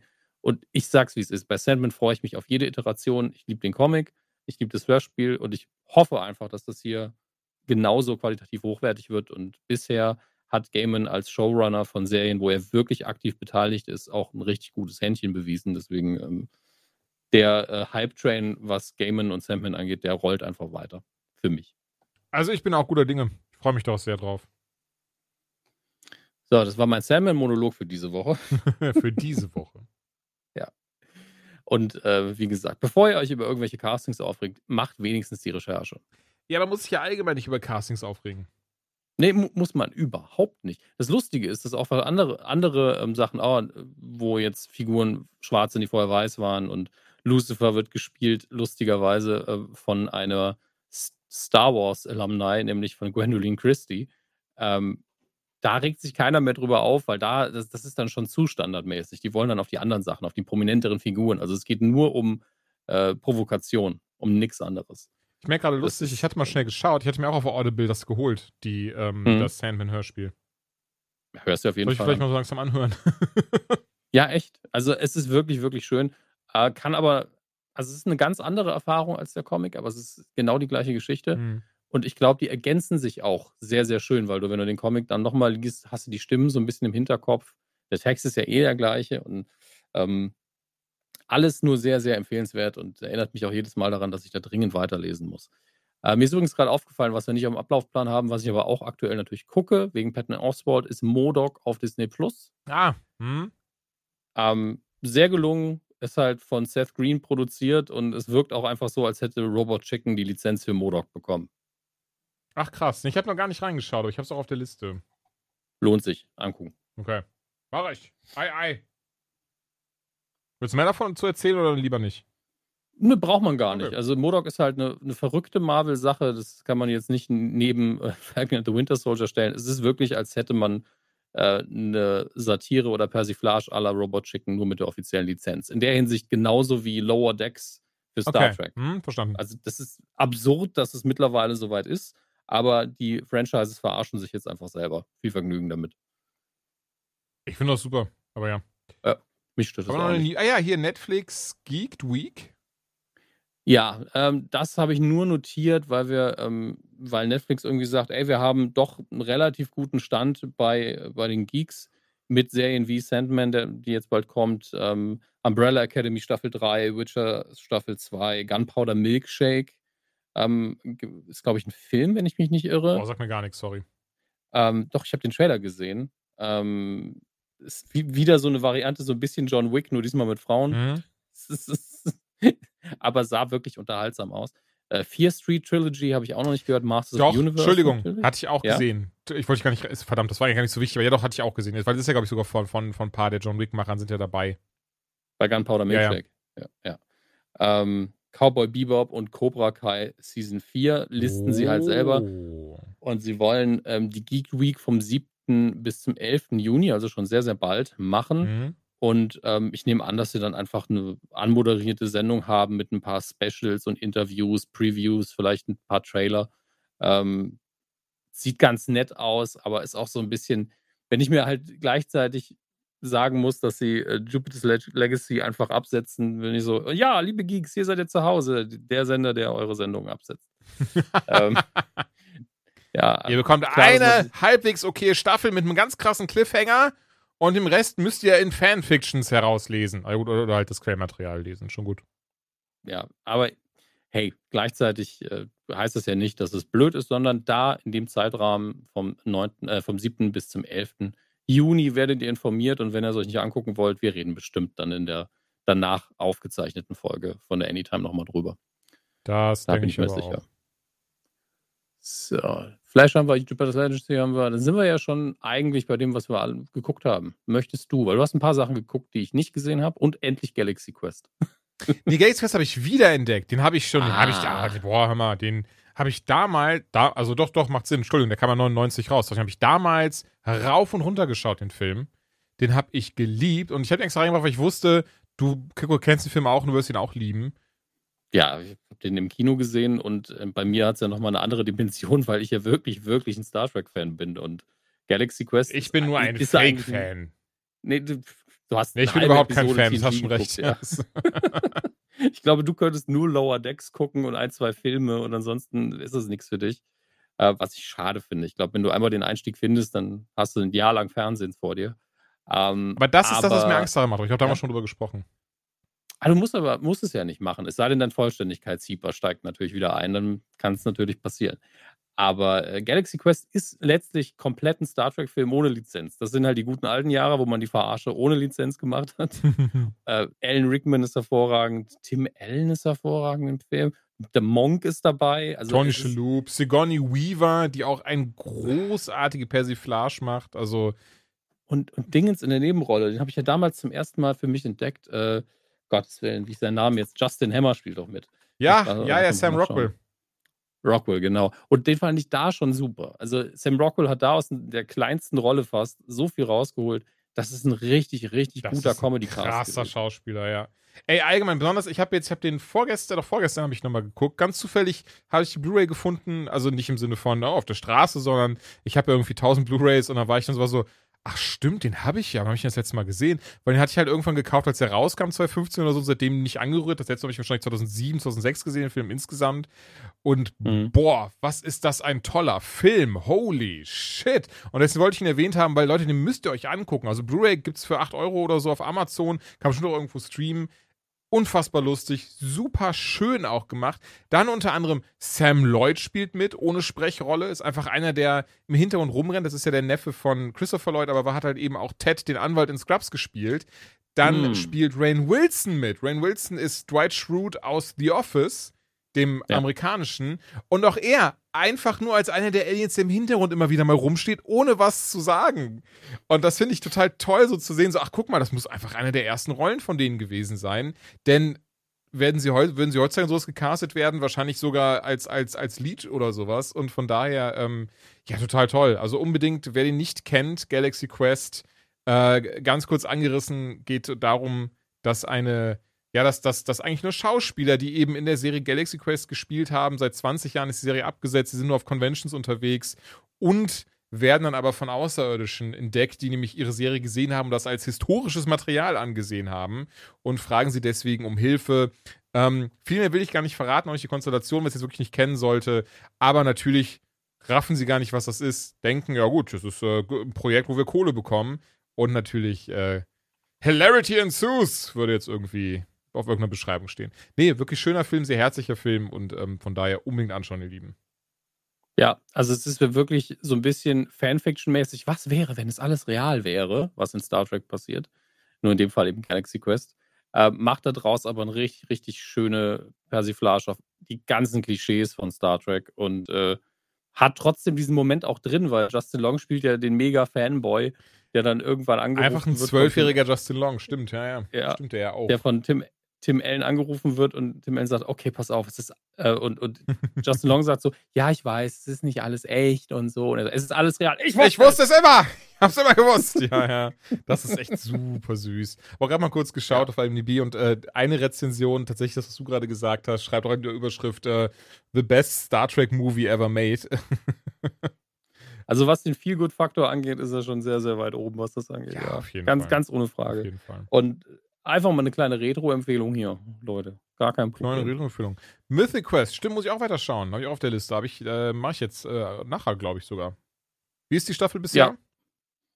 gleiches Niveau wie die letzte Staffel, ein ähm, bisschen selbstsicherer, wie sich das gehört für eine zweite Staffel. Also sie machen einfach ihr Ding. Ich frage mich halt, ob, ob sie nochmal so eine Folge reindübeln werden wie in der ersten Staffel, wo sie gesagt haben, mhm. wisst ihr was, ich habe eine Idee für eine richtig herzergreifende Geschichte, die nichts mit unseren Figuren zu tun hat. Lass uns die mal machen. Finde ich gut. Ich frage mich halt, ob das nochmal kommt. Aber der Anfang ist, beziehungsweise ich glaube, ich hatte entweder das Ende von der ersten Staffel nicht geguckt mhm. oder sie haben nochmal so eine Pandemie-Folge produziert. Und es gibt zumindest eine, wo die Pandemie ganz stark thematisiert ist und ich weiß nicht, in welche Staffel die wirklich gehört. Mhm. Und die ist exzellent, weil sie sehr, sehr menschlich ist. Es gibt so ein, zwei Momente da drin, die gehen halt weg von der Comedy und oh. die sind wirklich so, ey, passt auf euch auf, so nach dem Motto. Und sie machen das sehr elegant. Da merkst du auch wieder, dass die Leute, die halt diese eine Folge produziert haben, Staffel 1, äh, definitiv dabei sind noch und da irgendwie drauf achten. Und das finde ich schön, dass man ab und zu vom Quatsch auch ein bisschen wegkommt. Ähm, aber das ist halt so diese heimliche Stärke, von der ich mir immer wieder ein bisschen mehr hoffe. Aber auch als einfache Quatsch-Sitcom finde ich die immer noch sehr, sehr schön und ist eine gute Ablenkung. Ja, ich wollte nachher Wrath of Man schauen, der neue Guy Ritchie-Film, und werde danach aber mir direkt auch äh, die ersten fünf Folgen der zweiten Staffel Mythic Quest geben. Da freue ich mich drauf. Habe ich auch gar nicht auf dem Schirm gehabt, dass sie ja schon raus oder dass, dass sie zumindest jetzt wieder, wieder läuft. Tut sie, tut sie. Ich ähm, habe, oder weiß nicht, wolltest, wolltest du weiter? Nee, nee, ich habe nur mm gesagt. Mach weiter. Ich habe vorgestern, nee, gestern? Nee, vorgestern, vorgestern, also ist eigentlich scheißegal, merke ich gerade. Für euch spielt Zeit keine Rolle, wenn ihr das irgendwie in drei Wochen hört, das Ding, und ich sage gestern und ihr seid zum Moment. Das kann nicht verstimmen und das stimmt auch nicht, denn ist egal. Ich habe auf jeden Fall äh, Spiral geschaut, From the Book of Saw. Das ist ja so ein bisschen mein Guilty Pleasure, so dumme Horrorfilme. ähm, und Spiral, warum ich den trotzdem sehr interessant fand, weil er mhm. unter anderem von und mit Chris Rock ist. Also Chris Rock hat ja dann mehrfach betont, ey, er ist großer Fan der ersten drei Saw-Filme. Also zu Recht, denn der ganze Rest ist, ist also die ersten drei, na egal. Auf jeden Fall, er ist, er ist großer Fan der ersten drei Saw-Filme und wollte halt in diese Kerbe auch reinschlagen und entsprechend was Neues machen, was eben nicht zwingend was mit den Saw-Filmen zu tun hat, aber eben ja, vom Horrormäßigen her schon inspiriert davon ist. Und deswegen heißt der Film auch Spiral from the Book of Saw. In der Hauptrolle unter anderem dann eben Chris Rock, aber auch Samuel L. Jackson. Was ich tatsächlich sehr lustig finde für so eine Art Produktion. Nicht im Sinne von, dafür gibt er sich her. Aber ganz ehrlich, also der Mann macht ja wirklich krasse Sachen, aber so ein, so ein Saw-Torture-Porn hat auch nichts gegen. Ähm, finde ich, finde ich sehr spannend. Muss aber dazu sagen, oder, oder was ich sehr wichtig finde, der Film ist eher in Richtung Saw 1. Also der legt gar nicht viel Wert darauf, dass Leute, also dass das irgendwie krass detailliert dargestellt wird, wie jemand umgebracht wird und ganz komische, abstruse Sachen, sondern, ähm, also er fühlt sich echter an. Die Fallen, die drinne sind, sind sehr widerlich dazu im Gegensatz. Also wirklich nicht dieses so, äh, so, so Torture-Porn-mäßig, so, das wird dann die Kamera wird drauf gehalten und dieses und jenes und, und was weiß ich, sondern es ist viel eher dieses mhm. so, okay, ähm, wer auch immer der Mörder ist, er hat, er hat das ist was eine persönliche Note und er äh, jagt eben Cops und Chris Rock spielt äh, Sieg, der eben einer dieser Cops ist, den der Fall übertragen wird und dessen ähm, Kumpel oder, oder quasi alle seine Kumpels, aber dessen Hauptkumpel, bester Kumpel, wie auch immer, umkommt direkt am Anfang mit einer sehr widerlichen Fall. Ich bin so frei, weil den, den, den Anfang kann man ganz legal, ich glaube, die ersten zehn Minuten kann man sich ja auf YouTube schauen, die habe ich mir schon angeschaut. Ähm, die erste Falle verrate ich entsprechend. Und zwar geht es halt darum, geht es dem Mörder darum, dass zum Beispiel dieser Cop hat dann eben immer wieder gelogen, wenn er vor Gericht ausgesagt hat und dafür gesorgt, dass Leute unschuldig ins Gefängnis gekommen sind. Und deswegen kriegt er halt seine, seine Zunge wird dann so äh, zusammengehalten von so einer Gerätschaft und er steht auf dem Stuhl drauf. Und er kann sich halt nur retten, wenn er den Stuhl wegkickt und damit seine Zunge rausreißt, denn gleich kommt ein Zug um die Ecke. Und alleine das Bild davon, ey, mir haben sich die Zehennägel aufgestellt, ne, dass da jemand mit seiner Zunge in der Luft rumhängt, Alter. Ne? Weißt du, wie, boah. Also das ist so ein, ich finde, das ist dann auch viel näher als diese Momente, wenn so, ja, wir haben ein Schwein nachgebaut und da haben wir jemanden reingesteckt und das Schwein verbrutzelt langsam und der da drinnen verbrutzelt auch. Und das sehe ich, bin so, ja, okay, ist halt Torture-Porn-Scheiße. Ähm, aber sowas ist, weiß ich, finde ich richtig widerlich. Das geht dann richtig nah und das finde ich aber gut. Also, ich finde sowas für diese Art Film ist etwas Positives, weil es dann wirklich dafür sorgt, dass du da sitzt und bist halt so, oh, mm. Und insgesamt, ich finde, man merkt sehr krass, dass Chris Rock da mitgearbeitet hat. Also der Film hat auch, naja, nicht lustige Momente, aber humorvolle Momente, gerade Rock. Also hat man das Gefühl, dass er ein, zwei Mal einfach aus seinem Comedy-Programm Sachen auspackt. Die Bilder komplett unerwartet für so eine Art Film. Also es ist wirklich so diese, diese Detektivgeschichte dabei, wo er auch durch die Gegend fährt und dann irgendwo mit Leuten spricht und sitzt und es eben nicht durch die Bank weg Horror und Folter und dieses und jenes ist, sondern dem Ganzen eine sehr ernste Note verleiht, die aber auch dringend nötig ist für diese Art Film. Also ich glaube, so, ein, so, ein, so einen 23. typischen Saw hätten sie nicht machen können. Die letzten, ich habe sie tatsächlich nie gesehen, aber die letzten waren ja schon irgendwie, Jigsaw habe ich gesehen, sorry, aber die da halt halt, Saw 1 bis 3 und Jigsaw habe ich gesehen. Und die anderen sind eben, ne, die werden ja eh ziemlich, also die haben ja unfassbar grottige Bewertungen wegen dem, wie sie eben aufgezogen sind. Spiral hingegen fand ich echt gut. Also ich war, ich, ich war, ich fand es sehr krass, auch Samuel L. Jackson, der, der trotzdem auch da alles gibt, ähm, ne, im Sinne von schauspielerisch und sowas. Also auch der hat da, glaube ich, seinen großen, seine große Freude dran gehabt, in so einem Film mitzuspielen. Man merkt komplett an allen Ecken und Enden Chris Rocks Einfluss. Das einzige und das größte Manko ist wirklich dieses Film. Und das fand ich so, so schade, weil er so wirklich echt gut aufgezogen ist. Ähm, er ist unfassbar offensichtlich. Äh, ja, ich. Mein, ja. Das Problem ist, es ist ja nicht mein Genre, ich habe aber auch noch nie einen Saw-Film gesehen. Vielleicht wird es mir ja gefallen. also ich bin sehr sicher, selbst, also, weil Spiral wirklich ist, würde ich auch gar nicht so klassisch Saw und Horror und sowas. Ähm, mhm. äh, weiß ich nicht, vielleicht fast Bock, den zu geben, der geht halt eh 80 Minuten oder so. Das kannst du auch nebenher, also in Anführungszeichen nebenher gucken. Aber äh, ein, also, und es ist auch gar nicht dieses typische, so, ja, ich weiß, du und ich, wir, wir rätseln ja auch gerne. Und wir haben unsere Theorien und dadurch, dass wir eh hart in der Materie drin sind, also insgesamt in Film und Fernsehen, haben wir das oft, weil wir dann auch irgendwelche typischen äh, Narrative ähm, durchschauen und was weiß ich. Aber weiß ich nicht. Ich mach mal wirklich ein fiktives Beispiel, keine Sorge. Das ist, das ist kein Spoiler oder so, sondern ein fiktives Beispiel. Ich jetzt zum Beispiel, das ist ein fiktives Beispiel zum Beispiel und deswegen beispielsweise, also wenn ich jetzt mit dir rede und äh, ich jetzt hm. zu dir sagen würde, ja, ist ja äh, wie damals, als dein bester Freund vor zehn Jahren zu dir gesagt hat, du Arschloch. Dann wäre ja wahrscheinlich deine erste Rückfrage an mich, Moment, woher weißt du, wer mein bester Freund ist? Oder woher weißt du, was vor zehn Jahren passiert ist? Und wenn dann aber deine Reaktion eigentlich ist so, ja, okay, das ist ja doof, ähm, dann, dann merkst du, okay, hier stimmt was nicht. Wieso fragt er, wieso, also wie gesagt, es ist eine relativ ähnliche Szene im Film. Also, Entschuldigung, ich behaupte jetzt mal, ihr werdet die nicht erkennen, was ich meine. Aber es gibt halt so eine Szene im Film, wo auf jeden Fall ne, jemand äh, etwas findet und dann einfach nur sagt so: Oh, das ist ja spannend, leg ich wieder weg, tschüss. Und wo ich dann so, Moment, aber das ist doch der Killerbruder oder die Killerin. Das ist doch, hä? Und das war so schade. Und das ist so, das habe ich auf dem Reddit mal geguckt, im Saw Reddit, also einige Leute, weil der Film kann es nicht lassen. Und ich weiß nicht, ob das vielleicht dann von Chris Rock oder sowas war. Der hat so viel Foreshadowing drin. Da sind so viele Momente drin, wo so dieses so, hm, mal schauen, ob du jetzt erraten kannst, wer der Mörder ist. Und wirklich fünf Minuten im Film drin, ich bin so, jopp, der oder die ist es. Ja, das ist die nervigste Art von Foreshadowing, sogar wenn es halt ganz offensichtlich die Lösung auch hat. Genau, das ist halt das Krasse dabei. Es gibt, es gibt halt zwei Arten von Vorstellungen für mich. Und das ist die eine, die finde ich noch nerviger. Und bei Stephen King zum Beispiel in der, in der Dark Tower-Reihe ähm, mhm. gibt es diese, dieses richtig, richtig nervige Foreshadowing, wo du halt die Umstände nicht erfährst, sondern so, so das Ende vom Kapitel ist sowas wie und am nächsten Tag sollte einer von ihnen sterben. Und du bist so, was? Warum? Warum sagst du das? Warum lässt es mich nicht einfach jetzt, was? Das ist emotional einfach wie so eine Knarre an den Kopf halten. Ja, ne? ja du liest es schön weiter. Ne? Das ist wirklich so, als würdest du irgendwie so das. Entschuldigung. Du, du, weißt nur noch nicht, wann ich abdrücke und wen es treffen wird. Aber du liest brav weiter, ja? Das ist schon hart. Ja, aber das ist doch wirklich, du willst erst Harry Potter Buch aufschlagen, dieses so, ja, der Junge, der überlebte Narbe durch Lord Voldemort, der übrigens am Ende vom Buch 7 umkommen wird. Bist du, Moment, was, was, was, was, was, was, warum? Warum steht das da?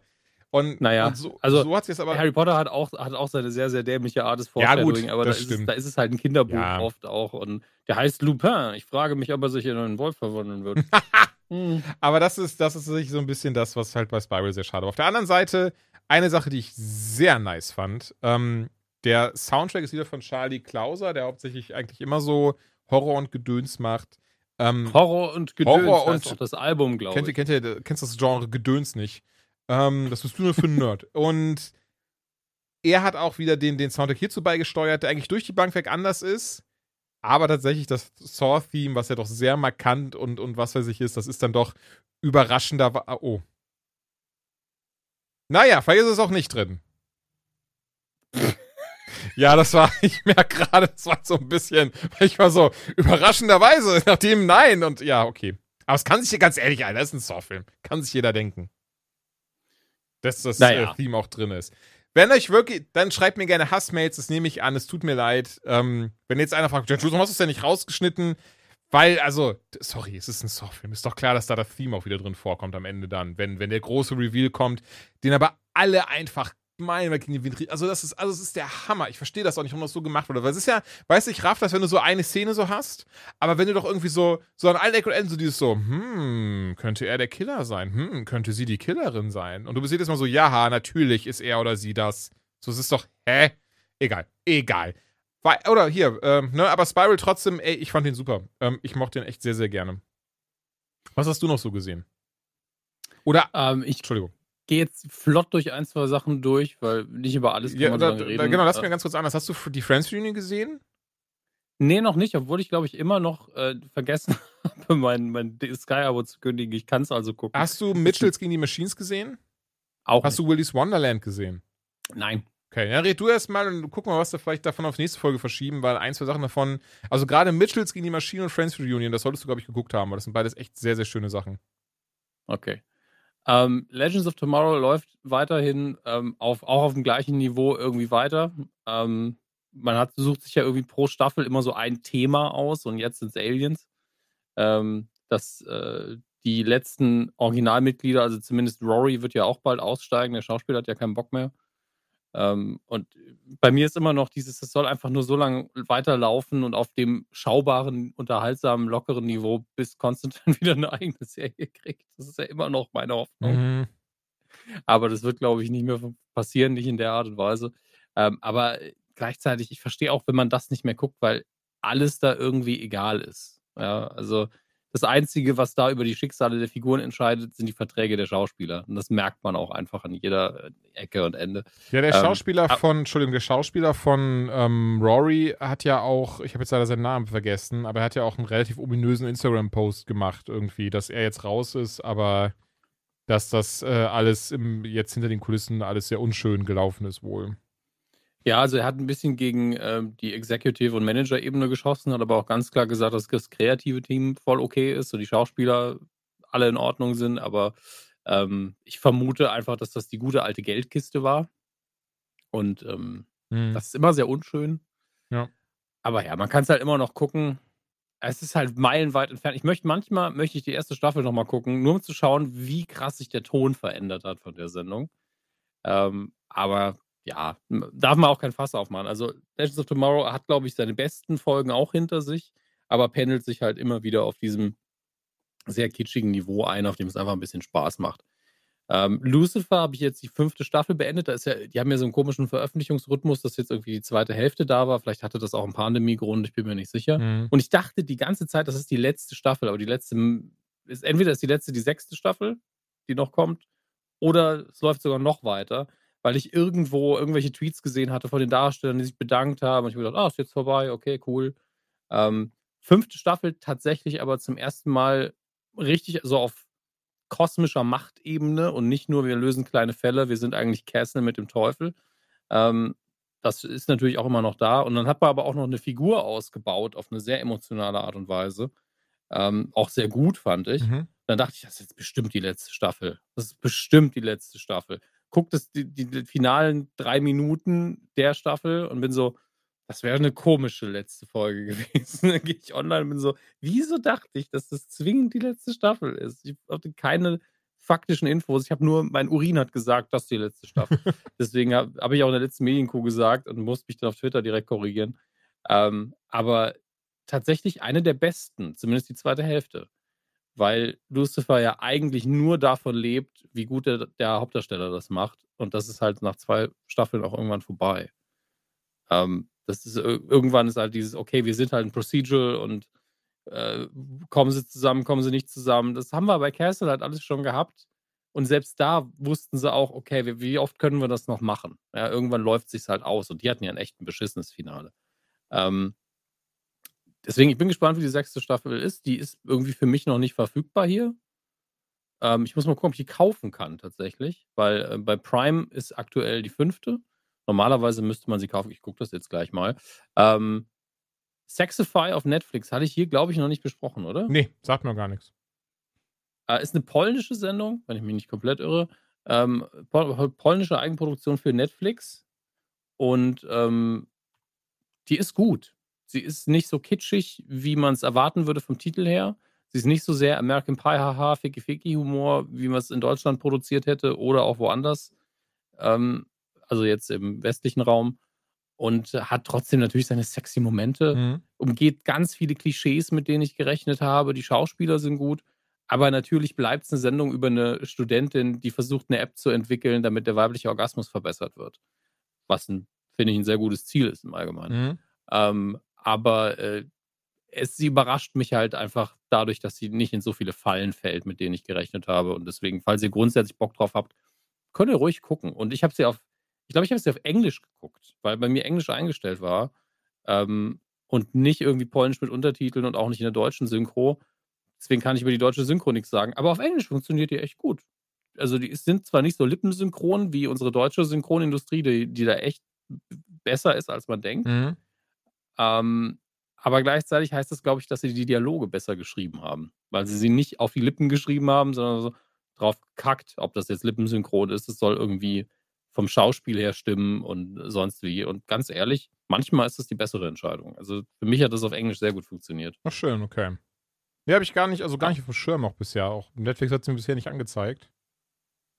Ja, das haben sie, glaube ich, so ein bisschen beerdigt. Das war vor einem Monat oder was, haben sie es relativ hart gepusht, als es neu war. Da gab es auch so viel Neues nicht. Mhm. Ähm, und da war, war ich halt sehr lange so, ah, ich habe jetzt keinen Bock auf irgendeine so Sex-Sendung. Und dann irgendwann hatte ich nichts zu gucken. Und dann habe ich das einfach so weggeguckt nebenher und war positiv überrascht.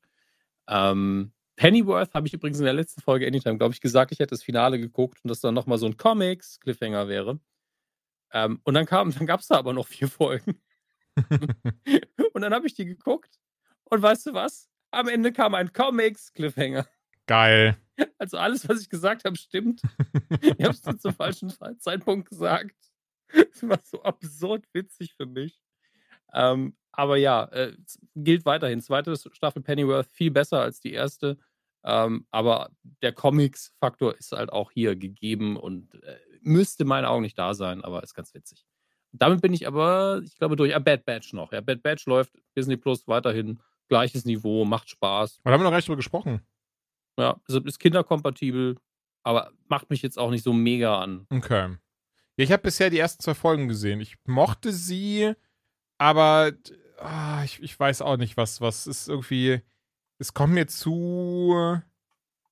Ah, wie, ich, wie ich das beschreiben soll. So, ja, unnötig wäre zu krass jetzt aber so ein bisschen so, ja, okay, ist cool, macht Spaß, aber muss ich halt nicht jetzt gucken. Das genau kommt mir nicht wichtig genug in Anführungszeichen vor. Ja, es ist halt, also es wirkt für mich so, wenn ich 15 wäre, fände ich es mega toll. Mhm. Ähm, und es ist auch in der Hinsicht gut geschrieben, dass man das mit Kindern irgendwie gut gucken kann und ähm, oh. ist sehr moralisch, aber äh, ich verpasse nichts, habe ich das Gefühl, ja, wenn ich es nicht das, gucken das, würde. Das, das wäre gut zusammen. Ich hatte dir ein Video geschickt, aber dazu, glaube ich, gesagt, du hast nur die ersten zwei Minuten geguckt und zwar ähm, ja. komplettes Wunschdenken, aber ich mochte das sehr, so wie das aufgezogen war.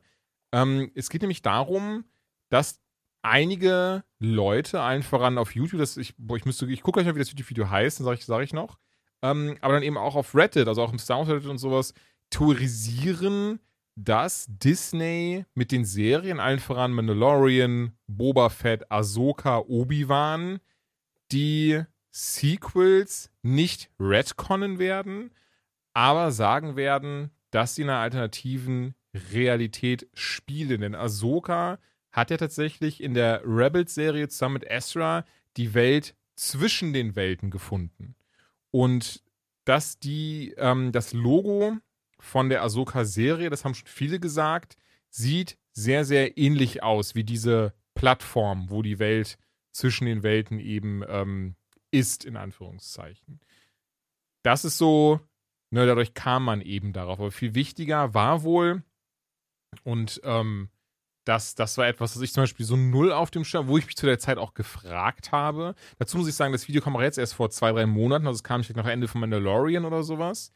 Ähm, äh, mich auch schon gefragt, was ich ein bisschen weird fand, denn in den Film heißt es ja, dass Luke gewartet hat mit dem Training von, äh, also bis, bis dass er erstmal Jedis, den, Jedi, den alten Jedi-Tempel gesucht hat und dann erst wirklich mit seinem Neffen, mit Ben Solo, als er zehn wurde, wieder angefangen hat und vorher niemanden gefunden oder gekannt hat. Was unter anderem auch gesagt hat, okay, er kannte Ahsoka nicht, er kannte den nicht, er hat mit dem nichts gehabt.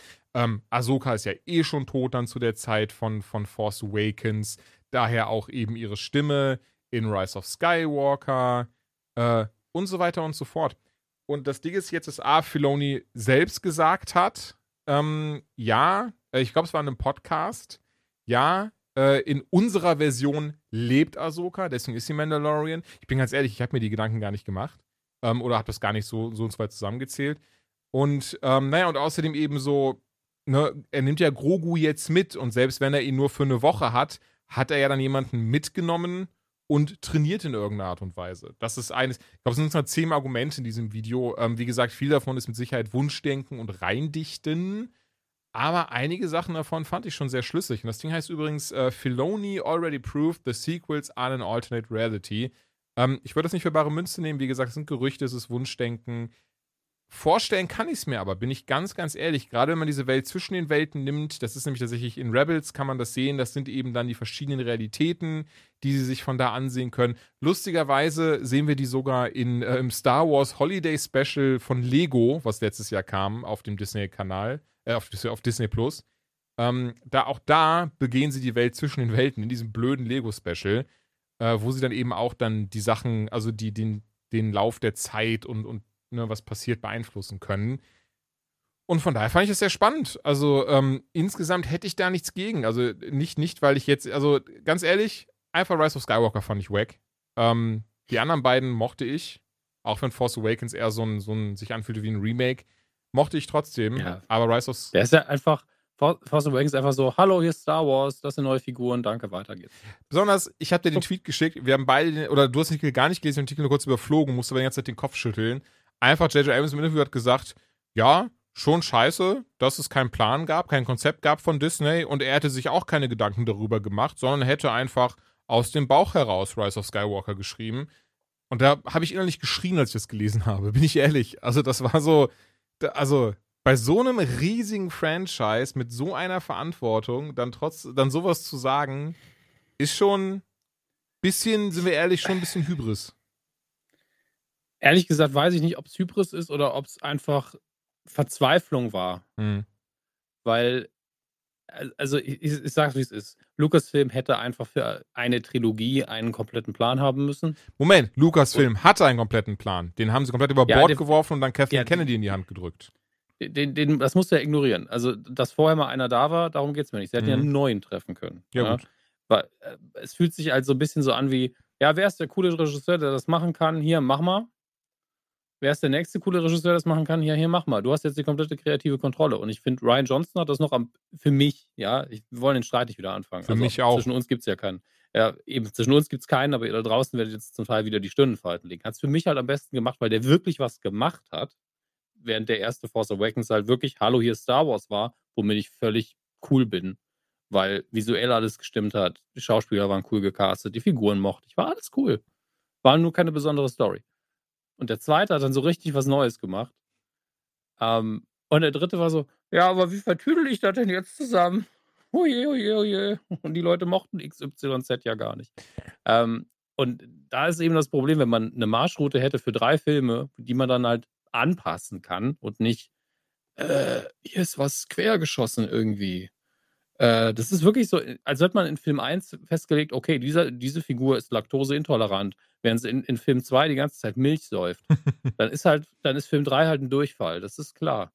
Ähm, Aber äh, das auch nochmal ganz kurz, nicht nur, weißt du, nicht nur, dass er dann dachte, so, oh scheiße, wie mache ich das jetzt? Weißt du, was, was, was ich finde, was echt richtig, richtig kacke war? Und davon haben wir schon drüber gesprochen, das finde ich trotzdem sehr schade, auch wenn da draußen mit Sicherheit und ey, macht das, wie ihr wollt, ne, äh, bestimmt der andere das abfeiert ich fand es so wack von, von Abrams, dass er in Teil 9 meinte, er müsste dann noch Seitenhiebe gegen Johnson in einem Film gegen Last Jedi verpacken. Also, raff ich nicht. Dass ich raff auch nicht, wie man sowas durchwinken kann. Ist doch scheißegal, was du darüber persönlich hältst. Darum geht es. Geht darum, dass du eine kohärente Story erzählst und nicht einfach in, in, in drei Sätzen alles Redcons, was im vorherigen Film passiert ist. Ja, aber ich meine, klar, wahrscheinlich hat er auch gedacht, dass Johnson genau das mit ihm gemacht hat. Aber da liegt dann eben das Grundproblem. Da redet irgendwie keiner miteinander. Ja, und das, und, ist, äh, das ist echt schade. Von daher, ich bin gespannt, was da alles kommt. Das Schöne ist, die Serien kommen, ich weiß gar nicht, war, nee, Vader kommt, äh, Vader, Obi-Wan kommt nächstes Jahr, Ahsoka kommt nächstes Jahr, dieses Jahr kommt Boba. Mandalorian macht ja auch bis nächstes Jahr Pause. Es kommt eine dritte Staffel, aber sie macht eine Pause dieses Jahr. Was schade ist, aber das ist es so. Dafür kommt halt dieses Jahr auf jeden Fall die Boba Fett-Serie. Ähm, From the Book of Boba. Ist der Nachfolger von From the Book of Saw und nee, Quatsch. Und ähm, ja. Ich freue mich drauf. Ich freue mich auch und ich finde es auch gut, dass sie Pause machen, weil ich, äh, um den Verweis auf was ganz anderes, aufs Arrowverse nochmal zu bringen, mhm. ähm, die Leute sollen halt auch nur einen begrenzten Teil an Arbeit machen. Weil wenn du zu viele Projekte hast, wird, äh, werden alle darunter leiden. Ja, halt total. Da äh, bin, bin ich komplett bei dir. Du hast eben von der Serie Sexify gesprochen. Und mhm. ich habe gestern Abend, relativ zufällig tatsächlich, weil wir hatten da was zu gucken gesucht und fiel mir ein, oh, ich habe noch irgendwie ein VPN und dann habe ich hier, ich habe hier Hulu, ich habe hier HBO Max, ich habe hier Peacock, dieses und so weiter. Hm, aber soll ich jetzt mal alle abbestellt, weil gerade brauche ich das eigentlich alles nicht. Und hab dann, und dann haben wir noch aber Plan B geschaut. Und äh, Plan B, das so heißt die Pille danach in Amerika. Mhm. Und da geht es einfach um. Ich muss sagen, ich kenne die alle nicht. Ich glaube, oder ich gucke, habe auf IMDb geschaut, das ist ein Indie-Film, soweit ich das äh, erkenne und sehen kann und verstehe und äh, lesen kann. Und da geht es einfach um zwei junge Mädchen, beide 17, 18 rum, die. Nee, Entschuldigung, das ist wichtig für den Plot. Beide 17, die eben, ähm, ja, die eine ist halt eher so ein bisschen so, so, die hat Bock auf Sex, aber hat halt noch keinen und die andere ist halt sehr erfahren. Das sind halt beste Freunde und dann schmeißen die halt kurz nach eine Party. So ein bisschen äh, nur von der Idee her, nicht falsch verstehen, es ist kein American Pie Film, aber ne, wie so ein bisschen dieses so, die Mädels, die sagen so, okay, jetzt, jetzt bumsen wir endlich. Und ähm, naja, und dann passiert es halt auch und dann fällt eben sehr schnell auf der, der, äh, ich guck mal kurz, wie sie heißt, Moment, der Sunny heißt sie. Ähm, der Sunny fällt dann sehr schnell auf, dass äh, beim allerersten Mal Bumsen das Kondom nicht richtig drauf saß. Ja. Das äh, fällt ihnen auch dann hinterher auf der Toilette auf. Ist übrigens unfassbar witzig, der Film. Also wirklich, ich habe teilweise ein paar Mal laut gelacht. Äh, ist auch komplett von, ähm, soweit ich weiß, ich gucke nochmal schnell, wenn ich nichts Falsches sage. Ja, nicht komplett von, aber ist tatsächlich, also die äh, Regisseurin ist, ist eine Frau, ähm, die eine der Autorinnen, die es geschrieben hat, dann, ne, hauptsächlich, also man merkt, dass da wirklich sehr viel weibliche Energie drin ist, aber sehr gute, sehr schöne. Also ich mag, mag das total, ähm, gerade auch als Kerl dann nochmal mehr äh, ja, in, äh, in, Anführungszeichen zu erfahren. Es klingt jetzt so, als sei ich irgendwie so, oh, das ist eine Scheide. Ähm, so meine ich das nicht, wow. sondern viel eher, ne, was dann eben auch so, weil wir können dem anderen Geschlecht nicht in den Kopf gucken.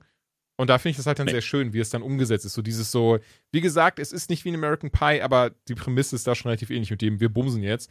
Ähm, und die beiden haben dann eben einen sehr lustige, sehr lustigen kleinen Ritt durch halb Amerika, weil sie unbedingt diese Pille danach haben muss, möchte, weil eben das Kondom abgefallen ist. Das ist ja dann beim Pinkeln, merkt es dann, weil es ins Klo fällt, mit einem unfassbar lustigen Geräusch übrigens, wie es halt erst äh, aus ihr raustritt und dann ins Klo fällt. Ich habe mich weggeworfen. Ich bin ja tatsächlich sehr großer Fan von äh, Körpergeräuschen und ähm, ja, manchmal ist dein Humor sehr einfach, aber dann musst du das ja jetzt auch nicht. stimmt überhaupt nicht. Warum auch? Es ist, es ist ja sehr lustig. ganz ehrlich, ganz ehrlich, ich weiß nicht mehr, welcher Film das war, wo ich gesagt habe, der ist so intelligent geschrieben. Äh, nee, das war, das war ähm, Dingenskirchen, ja. äh, Bojack Horseman. Wo ich, wo ich die erste Folge gesehen habe und so, äh, ich finde das alles sehr smart geschrieben, weil lachen musste ich erst, als er gekotzt hat. ja, genau das, Mann. Aber, aber ne, einfach, äh, ne, egal. Guck den Film wirklich. Ne? Ich, ne? Nee, ich wollte gerade, ich will gar nicht Ey. so sehr ins Detail. Ey. Nee, aber so ein, hörst ein Queef, dann hörst du, wie was rausflutscht und dann halt das Platschen von dem Klo. Das war schon, das war schon große Comedy-Kunst, bin ich ganz ehrlich. Also, ähm, besonders wie sie dann ganz erschrocken ins Klo auch reinschaut und so, während sie dann noch pinkelt. Ähm, Richtig, richtig klasse. Und die beiden müssen diese Pille suchen. Und ich behaupte, es ist tatsächlich auch sehr krass ein, ein, ein sozialkritischer Film, weil so lustig das verpackt ist. Es geht dann darum, sie kriegt einfach nirgendwo diese Pille. Weil alle sagen, nö, du bist 17. Das ist halt dein, deine Schuld, wenn du schon bummst. Ähm, und auch allgemein, wie, wie geht ein bisschen darum, wie, wie Frauen angesehen werden. Dann haben natürlich Probleme mit, mit, mit sexueller Übergriffigkeit und so ein Zeug. Und das alles aber trotzdem humorvoll verpackt, damit es trotzdem in den Momenten sind die Szenen dann sehr unangenehm, aber sie lösen das immer sehr schön auf und regen damit trotzdem auch zum Nachdenken an. Und das finde ich halt klasse. Sowas, so mag ich das halt, ne? dass die Dinge halt dann nicht durch die Bank weg sehr ernst verpackt werden und dieses so, okay, das schreibst du dir jetzt auf und das ist wichtig und nie wieder machst du das und das. Ähm, weil so kann man es eben auch machen. Geht auch ein bisschen um Drogen, bisschen darum, bisschen hierum und ähm, um, um altmodische äh, ja, Frauen- oder aber auch Männerbilder und warum man die heutzutage endlich mal ablegen sollte. Und äh, natürlich auch hier, wo wir, wir hatten es eben zu Sandman, auch mit Pronomen und sowas. Also ein sehr aufgeklärter Film. Dazu war, wie gesagt, ein unfassbar lustiger Film. Ich fand ihn richtig, richtig klasse. Ähm, ist natürlich jetzt doof, dass ich jetzt sagen muss, ja, wenn ihr gucken wollt, holt euch einfach VPN mit Hulu. Ähm, soweit ich aber weiß, ich guck mal kurz.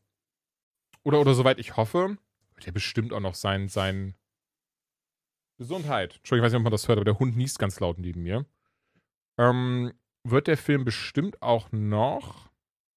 Da. Release Date. Kommt. Nee, ich sehe gerade, ist, ist in äh, England ist er auch schon draußen, in Kanada ist er auch schon draußen, in vielen anderen Ländern, nur nicht in Deutschland. Wird bei uns aber auch noch kommen, bin ich dir sicher. Und wie gesagt, ansonsten, wer sich ein bisschen mit auskennt, der kann einfach auf Hulu gucken. Ähm, lohnt sich alle Male. Ich bin mir ziemlich sicher, du würdest ihn auch schon sehr lustig finden.